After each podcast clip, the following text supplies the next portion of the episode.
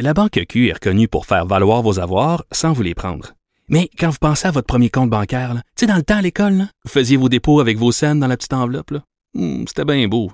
Mais avec le temps, à ce compte-là vous a coûté des milliers de dollars en frais, puis vous ne faites pas une scène d'intérêt. Avec la Banque Q, vous obtenez des intérêts élevés et aucun frais sur vos services bancaires courants. Autrement dit, ça fait pas mal plus de scènes dans votre enveloppe, ça. Banque Q. Faites valoir vos avoirs. Visitez banqueq.ca pour en savoir plus. Acheter une voiture usagée, ça peut être stressant, mais prenez une grande respiration.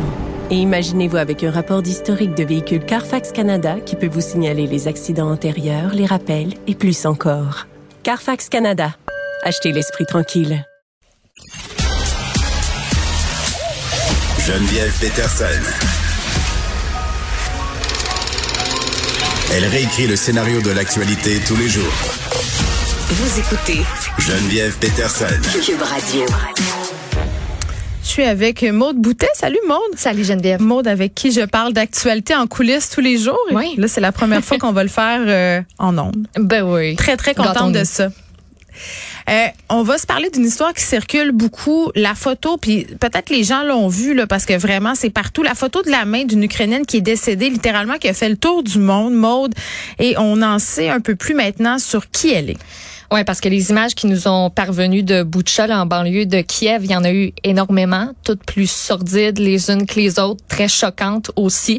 Euh, Puis celle dont tu parles fait le tour du web, a été dans différents journaux à travers plusieurs pays dans le monde. Euh, puis tu l'as décrit, c'est vraiment une main qu'on voit affalée au sol d'une femme qui est inerte. Euh, puis on voit que la main est manucurée, là, elle est rouge avec un ongle qui est euh, rose avec un cœur, euh, les sales, c'est ça vient tellement, moi c'est tellement venu me chercher parce que c'est vraiment l'illustration d'un corps qui a simplement été laissé là, abandonné.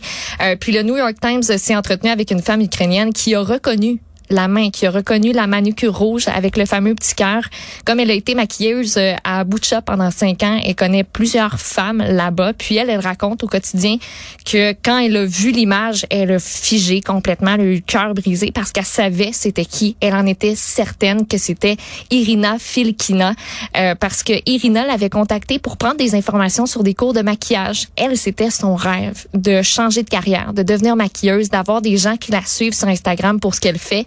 Euh, puis elle faisait plusieurs photos, plusieurs vidéos euh, dans les derniers temps. Puis justement, elle avait cette fameuse manucure là, donc elle l'a reconnue. La dame euh, lui en a donné des cours juste avant que la guerre éclate. Elle raconte qu'elle était super intéressée, qu'elle avait hâte d'aller voir aussi.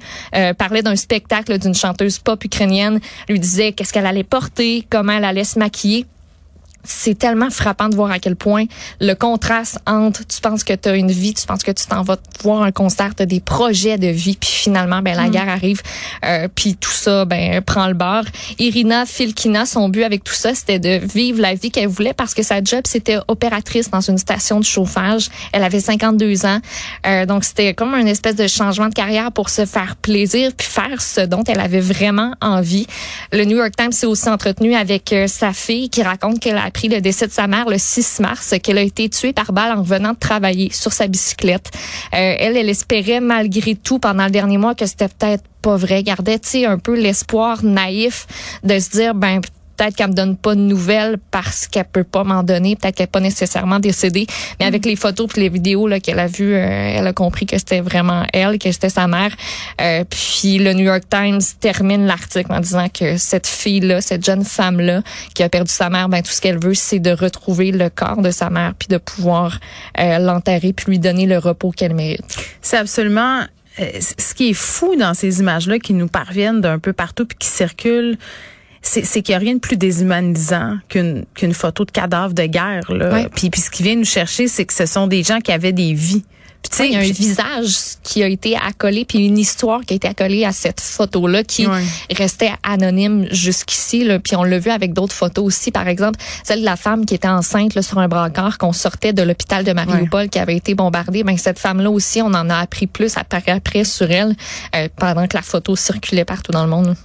Oui, puis je répète encore euh, qu'il faut faire attention aux photos qu'on regarde euh, parce que des fois, pour vrai, j'y repense. J'y repense. Ce sont des images qui sont vraiment très, très marquantes. Puis des fois, on n'a pas nécessairement le choix. Tu sais, quand on parcourt Twitter, quand on parcourt Facebook, ben, ils sont simplement là sans avertissement. Ben, des fois, moi, ils sont blurrés, là, mais c'est vrai que c'est pas toujours Ben, le cas. Quand ils sortent au début, souvent, il y en a pas de, de, de, de fameux floutage là, sur, euh, sur l'image. Donc oui, ça peut être difficile à, à regarder, mais en même temps, c'est nécessaire. tu sais. Tu disais euh, cette femme-là qui aurait été abattue en revenant de travailler, ça me fait penser. On a eu le droit, euh, je pense que c'était hier, au témoignage d'un petit garçon, ben d'un petit garçon. C'est un adolescent qui, qui disait mon père s'est fait abattre euh, en partant acheter des vivres pour les autres réfugiés entre guillemets, là, pour les personnes qui étaient cachées dans un endroit. Euh, contre les bombardements. Donc, tu sais, là, tu sais, on apprenait tantôt, Maude, que la Russie avait été, bat- euh, avait été bannie euh, du Conseil des Nations Unies et tout ça parce que, bon, il y, a- il y a des crimes de guerre qui apparemment sont commis, d'abattre des civils comme ça euh, en pleine rue, des gens. Elle, elle revenait de travailler, cette femme-là, ce père-là de famille qui allait chercher de la bouffe pour les siens puis pour Tu les autres pas une menace, aussi. là. Zéro une menace. On- tu je les voyais, les images là, des gens, justement, qui sont tombés à côté de leur vélo. Puis c'est-tu qu'est-ce qui me faisait Juste capoter? laisser, là. Ouais. Ouais, c'était pas c'était pas seulement oui, c'est la photo du cadavre, les mains attachées, tu te dis c'est épouvantable, mais il y avait des gens qui jasaient autour là. Pas dans le sens qu'ils s'en foutaient, mais c'est comme si c'était rendu tu sais, l'horreur a dépassé un tel degré que les autres sont là puis il faut qu'ils continuent là. Ouais, les preuves s'accumulent contre la Russie. Il faut dire que la décision de l'ONU, elle était hyper attendue. Ouais. Ça, Euh, ça allait de soi. les, les preuves s'accumulent, les conséquences aussi euh, commencent à s'accumuler. Euh, puis il y a des conséquences qui sont peut-être, en tout cas, qui moi me font me questionner. Est-ce que c'est pertinent? Il y a les sanctions économiques, certes, mais on a vu, on a eu droit à des cas où on a banni, où on a annulé, par exemple, des concerts. Là, ici à Montréal, entre autres, un pianiste russe. Le marathon de Boston qui a banni les coureurs de la Russie et de la Biélorussie. On en pense quoi de ça? Je trouve ça complètement futile. Sais, je comprends que tout le monde veut essayer de faire sa part, puis que c'est difficile de se sentir. Tu sais, il y a un sentiment d'impuissance qui vient avec les images qui nous parviennent de l'Ukraine, puis ce que la Russie fait. Mais ça, dans ce cas-ci, là, cette nouvelle-là, moi, je trouve que ça sert complètement à rien. Là. Euh, le marathon de Boston a réussi, malgré là, que les, les, les coureurs qui avaient réussi à se qualifier, qui venaient de la Russie, de la Biélorussie, ben, on a décidé de les bannir cette année. On va permettre aux athlètes russes ou biélorusses qui résident pas dans ces pays-là de participer aux courses, mais ils pourront pas courir sous leur drapeau. C'est ce qu'indique le communiqué. L'organisation, elle avance que la course, que c'est un sport qui est, parti- qui est pratiqué, oui, partout dans le monde, puis que c'est un devoir de faire tout en leur pouvoir pour montrer leur support à l'Ukraine. Donc, eux, ils vont de cet argument-là. Euh, ils ont rendu leur décision aujourd'hui, puis c'est seulement dans deux semaines, le 126e marathon de Boston. Là. Mettons que ça arrive quand même un peu sur le tard Mais aussi. attends, là, si je te suis bien, les athlètes peuvent courir quand même, seulement ils peuvent pas courir sous leur S'ils sont drapeau? pas, s'ils résident pas dans ces pays-là. OK, c'est réside pas. OK. Ouais, donc au final, ça va toucher 63 athlètes là, qui vont être bannis sur les 30 000 participants. mais ça on n'a se pas ça- rapport. Mais Ben, c'est parce que c'est pas comme si, si mettons, je sais pas moi, j'étais un joueur de hockey ou un joueur de baseball ou peu importe, je suis russe, puis là je suis pro-guerre là en Ukraine, puis à voix Vladimir Poutine, c'est un dieu. Là, je comprends que mon organisation, des commanditaires, des compagnies peuvent dire, oh, attends un petit peu mon petit pit ou ma petite pit là, tu t'en vas ailleurs, puis nous on Mm. veut pas être associés à ça. Mais c'est ça que je trouve triste dans cette histoire-là, c'est que c'est une tragédie sans nom, oui, pour le peuple ukrainien, mais aussi pour les Russes qui écopent par la bande, qui ont rien demandé. Puis moi, je le rappelle, là, la plupart des Russes ne soutiennent pas cette guerre-là. Exact. Euh, et tu sais là, on parle des athlètes et tout ça, mais même là-bas dans leur pays, euh, tu sais ces sanctions économiques qu'on applique, tu sais à la fin de la journée, euh, c'est eux qui vont en faire les frais. Exact. Fait que on va voir si on va rembourser peut-être les athlètes qui pourront pas participer à cause de cette nouvelle mesure-là. Tu sais quand Ou tu si on va pour un marathon, Maud, c'est Ben, pas tu sais, c'est pas ben la c'est la fierté, c'est Ben oui, c'est le fait de l'avoir fait. À quel point justement, eux, C'est mon s'en- 34, s'en sacrent, là, du 95, 200 c'est piastres, là, tu sais. eux se sont entraînés pour faire un marathon où il y a une autre course aussi là parmi C'est euh, parmi l'événement qui a lieu là, mais euh, puis sinon on propose de retarder, tu sais, de, de donner l'année prochaine dans le fond l'accès entre guillemets gratuit là, sais, c'est de de la transférer bien- la mais tu sais c'est de la je veux dire, bien-pensance, tu te fais ça sert à à un moment donné, Mais non, ça, ça- va tu tenter de participer à ce marathon là Je sais pas, mais pas non plus. tu sais. ça sert à rien puis ça règle certainement pas le conflit russo-ukrainien. Euh, segment plus léger. Ça fait du bien, on parle. euh, Ouais. Là, c'est plate parce qu'on est dans une sixième vague de COVID. Euh, C'est un peu intense. D'ailleurs, c'est un peu surréaliste. Tout le monde est comme au bureau. euh, sais, on est assis pas de masque. Puis on se dit, tu sais, on, on- on vient d'apprendre qu'on peut se réinfecter. Il y a cette guerre en Ukraine. Fait qu'on s'est dit, petit moment léger dans l'émission, on va parler du budget Freeland, mais d'un- d'un- de l'aspect soulier. Puis là, je veux juste Oui. dire, c'est pas parce qu'on est des filles puis c'est une fille qu'on parle de ça, là. Non, Juste pas pa- non, mais je fais un disclaimer parce Ben que oui, ben je comprends. c'est pas c'est pas l'affaire la plus importante de la journée Non, non, non, plus là, c'est du juste- budget. C'est pas ça que vous allez retenir. Non. puis puis c'est bien correct. là. C'est pas ça qu'on veut retenir non plus d'un d'un budget. Euh, mais c'est une tradition qui date des années 50, 60. Là, le monde a de la misère à s'entendre sur euh, d'où ça part, d'où ça vient. Euh, mais le ministre ou la ministre des Finances se procure des nouveaux souliers pour le budget. Donc la veille, il va dans un magasin, s'achète une nouvelle paire de souliers, puis les porte. Puis là, ça a tout le temps une signification, puis c'est bien le fun. Donc, euh, Chrystia Freeland, elle est la première femme première ministre des Finances du Canada. Elle tenait à respecter la tradition. L'a fait l'année dernière aussi.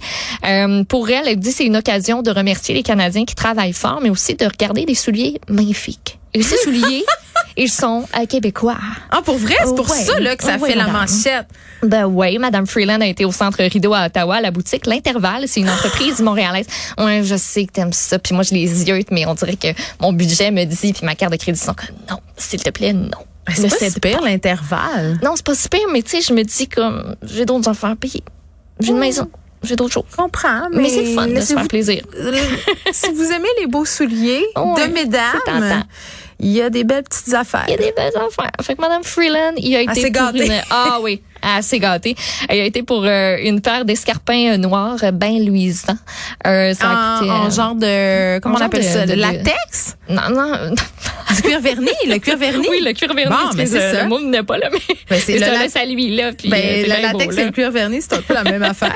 Sauf que le latex, c'est plus pour des vêtements. Non, c'est ça. Donc, beau cuir verni, au coût de 138 dollars. C'est un petit peu plus cher que ces souliers de l'année dernière. C'était encore des souliers noirs, là, des, euh, 138 des talons c'est raisonnable pour une paire. On est loin des à Mais 800 celle-là, dollars. l'année passée, coûtait un petit peu moins cher. Elle a payé à peu près la moitié plus l'année Elles passée. avaient pris Euh, l'année dernière.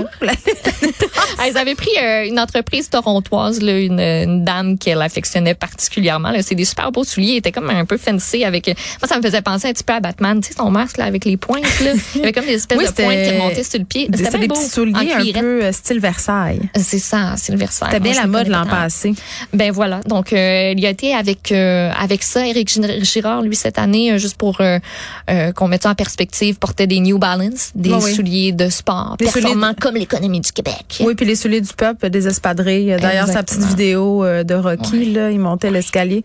Une année, il a porté des patins Une aussi. paire de New Balance, ça coûte, ça coûte plus cher que la paire de souliers de Madame Ouais, pas à mal sûr. l'intervalle. Ah voilà pour ces souliers. Écoute, c'est c'est c'est d'une prime importance. Euh, occupation double, un premier bébé, toi chose. ça, là, pas grand chose à dire, mais je trouve ça quand même le fun. Oui, parce que les couples d'occupation double- Ah, les couples d'occupation double, ça dure pas. Puis ceux qui durent, ah, ben, ils finissent tous par se séparer. Ben là, on a un premier bébé, occupation double. Bon, puis là, les paris bébé. sont ouverts. euh, C'est qui, c'est qui? Ah oui, c'est qui? C'est qui? Occupation double Hey, chez nous. C'est pas comme si je suis ça, Il il était super cute. Il était Ah! bien beau. Andréane et Carl avec un C. C'était comme le running gag de cette, euh, de cette saison-là. Il était bien en amour. avec, avec un C? Ben là, c'est rendu que tu peux écrire Carl avec un K. mais à la base, ça, c'est- Bon, Il y en a, tu sais. Fait que c'était Carl avec un C. Lui, il l'avait spécifié. C'est comme resté par après. Mais en tout cas, vous le Ah, reconnaissez, ceux qui ont écouté l'émission. Euh, ils ont donné naissance à un petit gars le 4 avril le dernier. Un petit bébé du mois d'avril. Fait qu'ils font concurrence aux amoureux de l'amour et dans le pré parce que ceux-là sont ça, c'est productif. Oh là là. je sais pas si on rendu à combien de pas, bébés, mais là, ça se compte là, en dizaines, vingtaines, trentaines et plus. Beaucoup de petites personnes qui vont labourer la terre. Absolument. Puis tu sais, Bon. c'est des familles nombreuses. Eux autres vont commencer par un. On va voir comment ça va aller. Mais Bon. ça, déjà, se sont rendus jusque-là. Pour des candidats de télé-réalité. C'est très bon? Est-ce que l'histoire dit s'il y a une chambre pour le bébé dans le condo? C'est-tu des gagnants? Non, c'est même pas eux qui ont gagné. Bon. Mais non. Mais les gagnants de cette année-là sont encore ensemble, si je ne m'abuse. Mais gars, Marie-Mé, elle a pas gagné Star Academy, puis gars, c'est elle est ça. rendue. Ah, c'est ça. Fait que les autres, ils n'ont pas eu besoin de gagner pour faire un bébé. Les derniers seront les premiers. Au revoir.